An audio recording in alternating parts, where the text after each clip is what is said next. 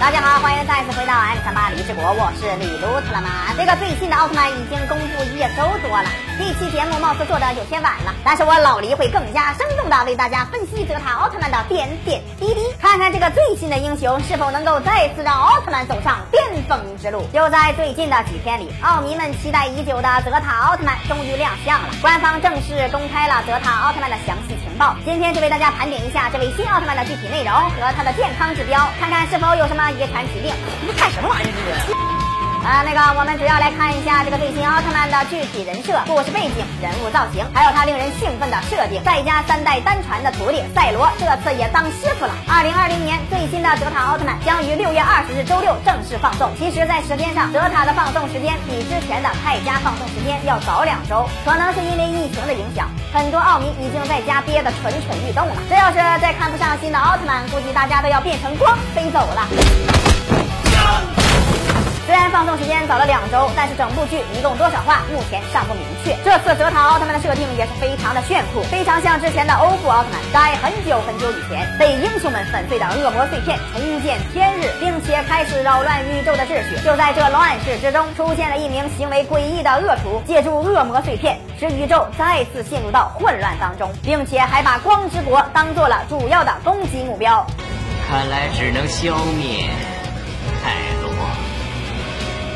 光之火了，而且赛罗奥特曼带着泽塔奥特曼一起迎战敌人，但是在战斗的途中，泽塔为了追怪兽，独自一人来到了地球。地球上也有应对怪兽的防卫队、机甲部队、机械库，而这支部队中有一位热血青年夏川春树，正是泽塔奥特曼的有缘人，因此泽塔奥特曼和这位热血青年合二为一，展开了他们的奇幻冒险。这次的泽塔奥特曼属于精力旺盛型的战士。所以他非常崇拜赛罗奥特曼，因此在赛罗门下拜师学艺。赛罗奥特曼看到了泽塔的潜力，并且发现他很像当年的自己。但是赛罗评价目前的泽塔奥特曼还顶不上半个英雄，顶多也就只有三分之一个。而且幼稚园没有毕业的泽塔，因为不熟悉地球文化，所以说话经常驴唇不对马嘴，因此闹出了很多笑话。所以泽塔也算得上是一位谐星级别的奥特战士。之前大家看到赛罗也披上了中老年组的奥特披风，所以他踏入了夕阳红的行列。其实赛罗的披风是雷欧给的，之前他在追逐。怪兽的途中误入陷阱，飞到了异次元。这其实是远古埋下的伏笔。而赛罗披上披风也是毫无违和感，毕竟他当上老师了。